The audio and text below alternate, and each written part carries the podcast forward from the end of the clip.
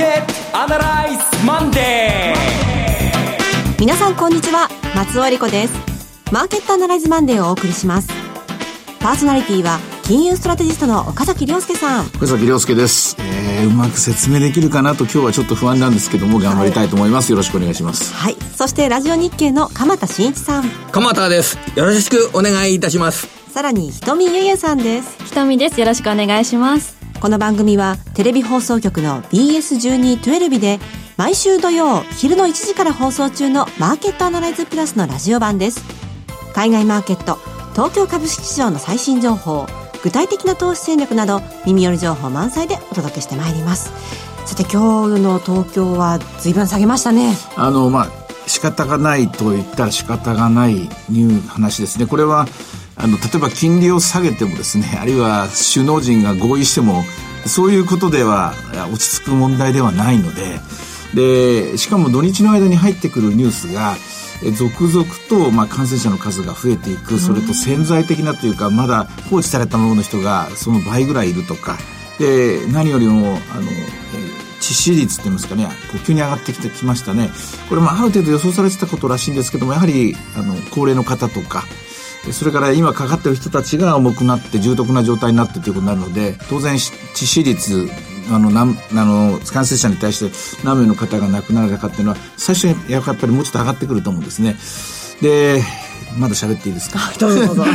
前回の SARS との比較でものを考えるしか方法がないので、私もひたすら前回との比較の表みたいなものを自分なりにこうメモして作って説明しようと思ってるんですが、はたと気がついた時に、あ、ダメだ、これ意味ないなと。あの時2003年はまだ中国の人はそんなに日本に来てないと。はい、ということを考えると過去と比較して今回こんなもんだろうというような考え方で喋るのではなくとにかくいつ収束するかそれをまあ願願うしかないのかなというのが私今の正直なところじゃないかと思っています。まあ、ただ怖がってても仕方ないんですけどでもやっぱり手洗いうがいしたいですね。そうですね。今マスクしてる人いっぱいいますしね、はい、あの薬局はマスクがほとんどなくなってる状態ですからね、うん、確かに品薄だなっていう印象が受けました。まあこんな時に投資の話なんかしてていいのかと心苦しいんですがそれでも我々はやはりこの後どうなっていくのかを、はい。冷静に本当に自分に言い聞かせます。冷静に考えていきたいと思います。はい。では本日も参りましょう。この番組は株三六五の豊か商事の提供でお送りします。今週のストラテジーこのコーナーでは今週の展望についてお話しいただきます。まあ、比較しては意味がないと言いましたが、これしかないので前回の SARS2003 年の話と、えー、比較すると、前回は感染者が 8,、えー、8000人ぐらいでしたかね。致死率が10%弱ぐらいで37カ国。今回はおそらく感染者の方は、えー、もう2700とか3000とか4000ぐらいになってると思うので、同じぐらいのところまで行くんじゃないかと思うんですけども、知事率の方は前回ほどは高くないと。これがせめてもの救いです。で、国と地域で言うと前回が37で、今回まだ今のところ13ですけど、これはやっぱり増えていくことになるでしょうね。日本はというと東京と神奈川と愛知で、飛行機だと思いますね。あの、えー、今のところまだ九州、フェリーとか、と大阪とか出てないということなので、これから出るかもしれませんけれども、えー、ざっとそれぐらいのところです。で、前回、えー、2003年の株式市場はどうだったかというと、日本株はピークからボトムで言うと2割ぐらい、アメリカも18%ぐらいでしたかね。中えー、香港もあの時は17%ぐらいなんですが、日本がなぜあの時一番下げたかというと、運悪くというか、タイミングが本当に良くなかったですね。不良債権処理を、はい、えー、竹中プランで一気に加速していて、そして IT バブルの崩壊で、えー、例のソニーショックが起きたり、それからリソナ銀行国有化とかあったりして、踏んだり蹴ったりの中ですね、悪い時に悪い時が重なって2割の下落になったというのが2003年の記録。一方、アメリカはというと、これまた大きな下落になってるんですが、ちょうど9.11の後のアフガン戦争からイラクへのですね、イラク戦争が始まるとこなんですね。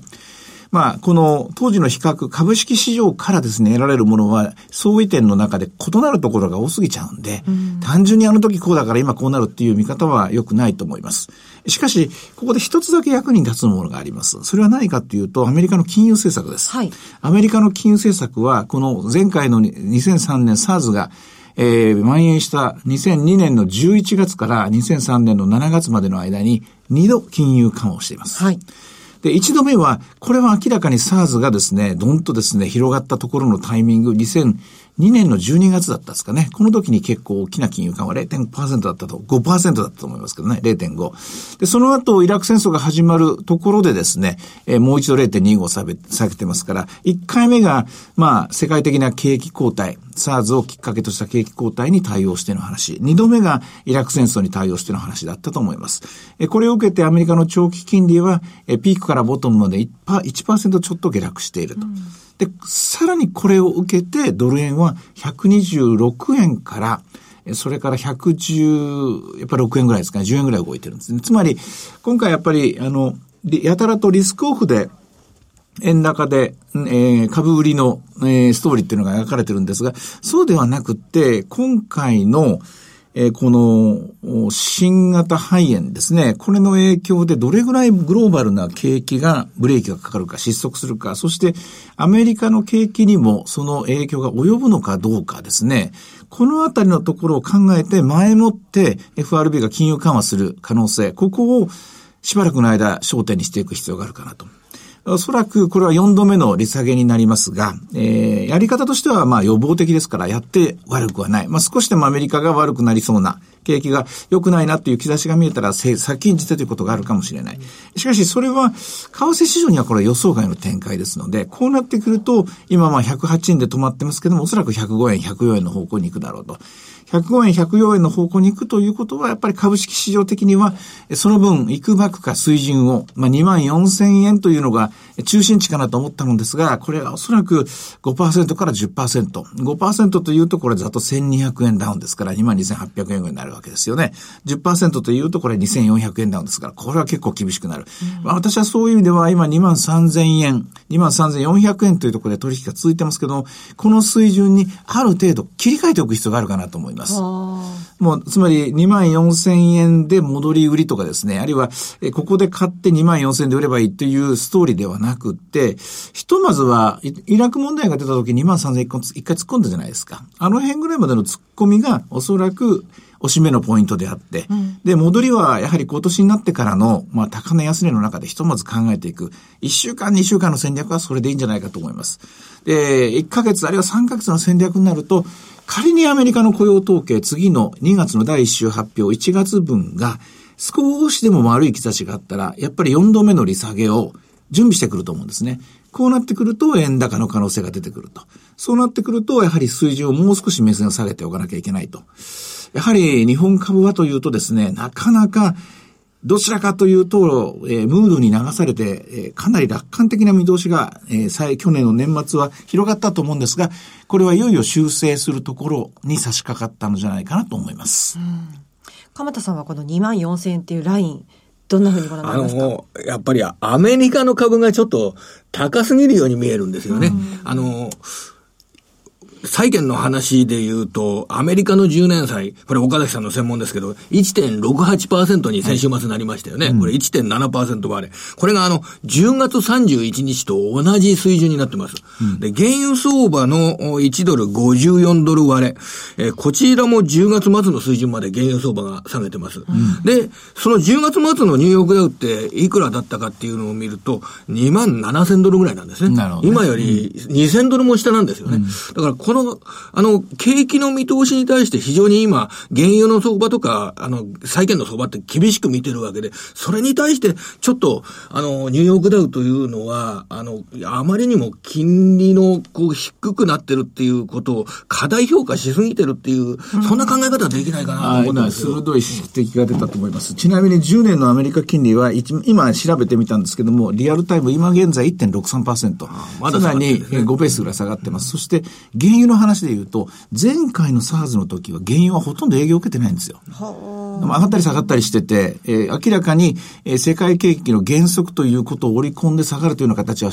見てない。で、その差はやっぱり2003年のの中国の影響と2020年の中国の影響の違いだと思うんですね。中国、つまり中国が世界の原油の中で最も大きな需要を持っていて、でそれは2003年と今と比べるともう全然違うと。旅行客だけじゃないと。ということは中国経済が仮に、まあ1ヶ月でも2ヶ月でも、えブレーキがかかってしまうと、その分原油の需要が落ちる。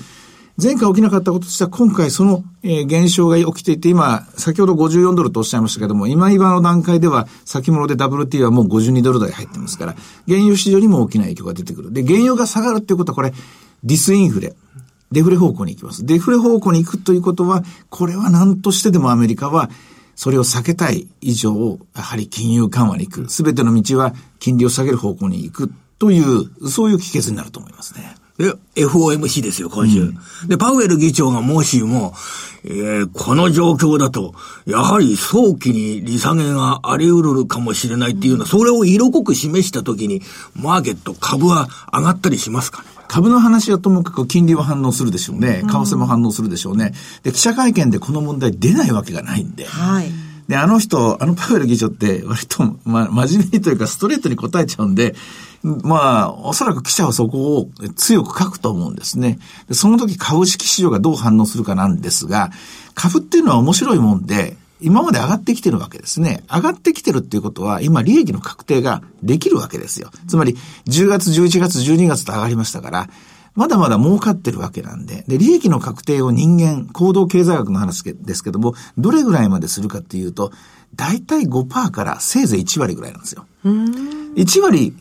下がって、で、1割5分下がって、そこで利益の確定はやっぱなかなかしないんです。はい。で、1割ぐらいの下げっていうのが、まあ大体調整局面っていうのはこれぐらいなんですよ。で、1割から2割っていうのが一番不安定なところなんです。はい。で、2割以上下がった時に人間何するかっていうと、これいよいよ損切りになるんです。うんもうこれじゃやってられないっていうわけでね。だから、あの、おそらく5%とか最大1割ぐらいまでの下げというのはあっても、あってもさほど大きなですね、経済そのものがダメージを受けることはないと思うんです。つまり、えー、3万ドルまで行くかもしれないって言いましたから、最大3000、つまり2万7000、先ほど、鎌田さんがおっしゃった、その10月水準まで下げても、これはね、まあ自然の調整だと思います。しかし、1割以上下げてきた、これは、ん？というキー信号で、黄色の信号で、で、2割下げるところ、まあ、正確には、機関投資家は15%ラインっていうのがありますので、大々15%下げると問答無用で、損切りって切っちゃうんですよ。はい。ここまで来るとガラッと景色は変わってくると思います。今、アメリカの株式市場についてはそれぐらいの見通しが精一杯だと思いますね。FOMC、どんな話が出てくるのか注目です。あの、まあ、アメリカと、あ、あの、米中関係とかもね、いろいろ、あの、あったんですけれども、すべてのニュースがちょっと吹っ飛んでしまったような感じすらあるのですが、うん、今週見てみますと結構重要なチャート出てくるんですよね。あの、そうです。統計的にはアメリカが続々と、まあ、えー、特にこの FOMC で、えー、今回は動かないというのが、はい、えー、基本ですけども、動いたらだびっくりしますし、はい、動かなくても、今、全世界的に問題となっている、この新型肺炎の話と、それから、日本ではあまり報道されてませんけども、今回のダボスで気候問題ですよね。環境問題も出たので、はい、こういう環境問題と金融政策の関係がですね、かなり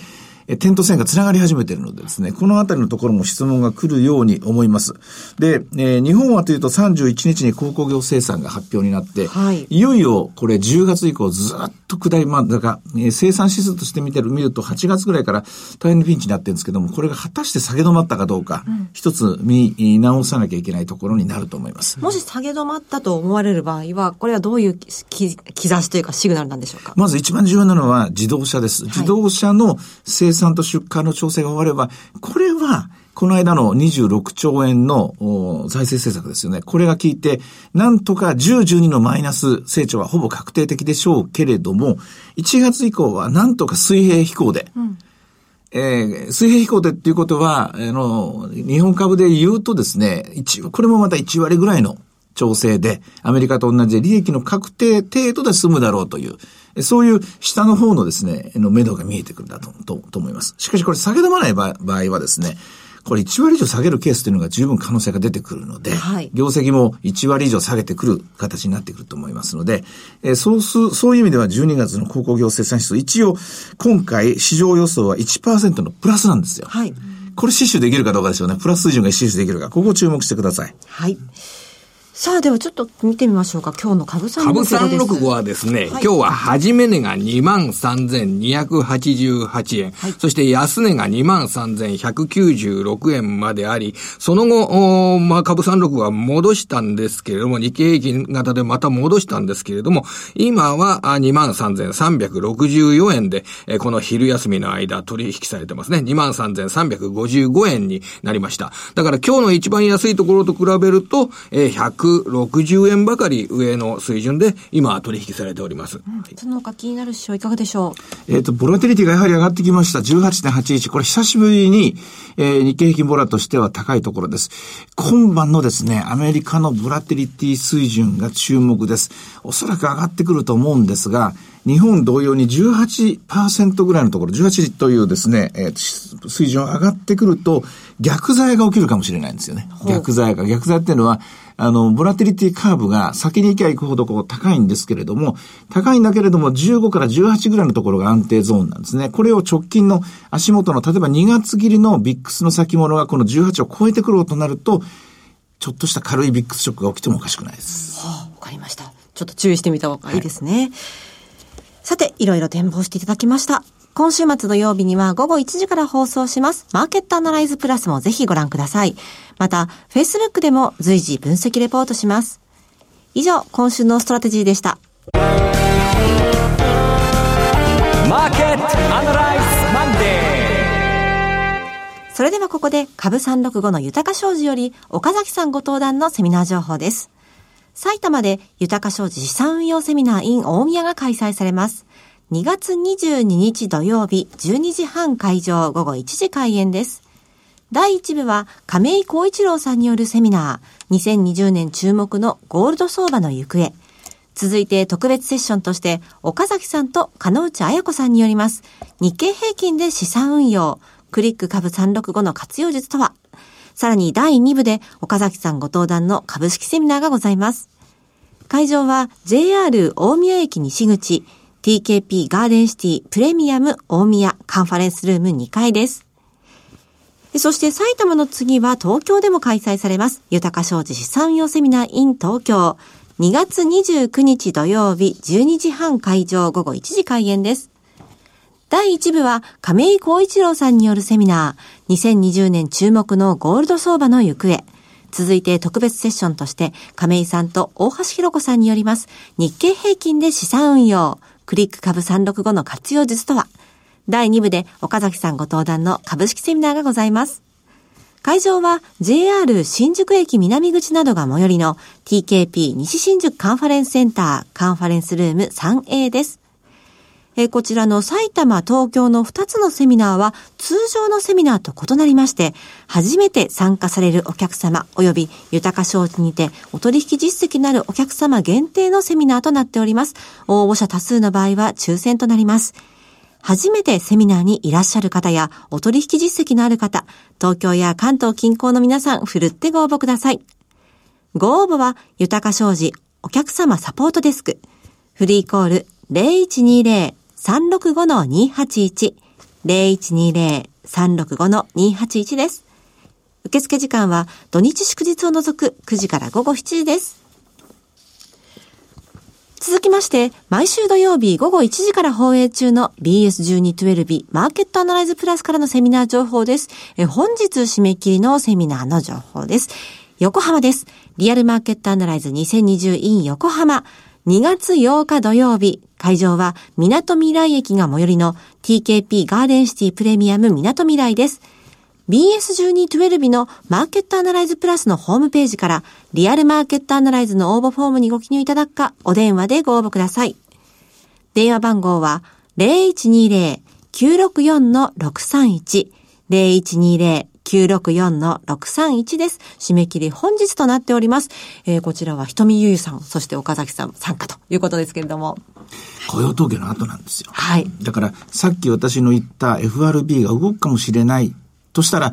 この雇用統計を見てからだと思うので、その辺の話、資料はもう作る時間ないので、はい。えー、ギリギリなんか1枚ぐらいはチャート用意しようと思うんですけども、そのあたりのところを、これ黒瀬さんが来てくれるんですよね。そうですね。りそな銀行の黒瀬光一さん、ゲストに来てくださいつものように冷静な、はい、冷静沈着な黒瀬さんのコメントも、といいますか、説明もです、分析もここで期待したいところですね。はい。ぜひ横浜の方、それから関東近郊の皆さんご応募ください。えー、0120-964-631。こちらは通話料無料自動音声応答サービスにて24時間ご応募を受けたまっております。くれぐれもおかけ間違いのないようにお願いいたします。また応募はお一人様一回限りでお願いします。個人で複数応募いただいても無効となりますのでご了承ください。なお、今日ご案内したセミナーではご紹介する商品などの勧誘を行うことがあります。あらかじめご了承ください。最後はテレビ番組のご紹介です。いつでも無料の放送局 BS12-12 では本日夜7時から時間ですよ、寺内勘太郎一家に続く水曜劇場の超ヒット作ムーンを放送します。東京築地にほど近い旅の老舗うさぎ屋を舞台に一家と周囲の人々が繰り広げるホームコメディー人気絶頂の郷ひろみとキキキリンとの初コンビお化けのロックが大ヒット。ホームドラマの巨匠、久世照彦の演出上の遊びが随所に散りばめられていくで、面白くおかしく、また斬新な作品です。ぜひご覧ください。チャンネルの見方がわからない方は、視聴者相談センターへお電話ください。オペレーターが視聴方法をわかりやすく教えします。03-5468-2122 03-5468-2122 BS1212 視聴者相談センターまで。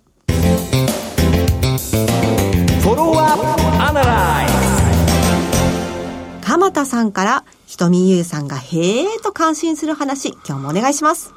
大掃除を去年の末してて、はい、えあるものが出てきて、へえと思ったんで、それを今日はひとみさんに見せたいなと思いました。はい、40年前の私の預金通帳なんですよね。えー、昭和55年8月18日っていうところで、へえと思ったのは、あんまり他人の預金通帳見たことないかもしれませんけど、はい、あのー、40年前なんでまあいいでしょう。昭和55年8月18日、折足、503元って出てます。折足が503円、持ってきてくださったんですね。503元の折足が入って、はい、えー、残りの差し引き残高が8395円、うん。1万円もないんですね。あの、高校生の時でした、これ。で、その前になんか4万円引き落とされてるんで、うん、これ通常これ4万円ぐらいの、えー、残高に対して、えー、この500円の、はい、えー利息が半年でついたという、えー、それと4万円で1000円ぐらい普通預金の金利がついているというようなことになります。で、これを、この肯定部合っていうのを調べてみましたら、当時の金利は9%。9%。1980年。で、えー、今は、まあ、あの、全然金利がないという状況なんですけど、はい、で、今日の、えー、結論です。この時は、結局、お金の価値っていうのがあんまりなくて、うん、お金預けとくと預金がついて、で、お金に働いてもらうというようなことが、うん、あの、できたわけですよね。で、今は、これ、預けといても金利がつきません。逆にお金取られるような状況になるかと思います。うん、で、えー、ちょっと乱暴な結論ですけれども、今日のように株価は下げてます。ただ、日本株というのは、は、えー、金利配当金収入などが入ってくるというようなことを踏まえて、まあ、株365の日経平均なども踏まえて、えー、有効な投資対象として、岡崎さんの話などを聞きながら、買う位置などは常に考えていきたいというのを今日の結論にさせていただきたいと思います。そうですね、もう置いていてはダメな時代ですよね。はい、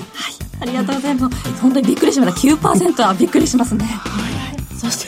はい、そして物持ちの良さにも感動します、はい、昔の貯金通帳本当に持ってきてくださってありがとうございます。えさてマーケットアナライズマンデーそろそろお別れの時間です。ここまでのお話は岡崎亮介と鎌田新一。瞳ゆゆそして松尾恵理子でお送りしました。それでは今日はこの辺で失礼いたします。さようなら。この番組は株三六五の豊か商事の提供でお送りしました。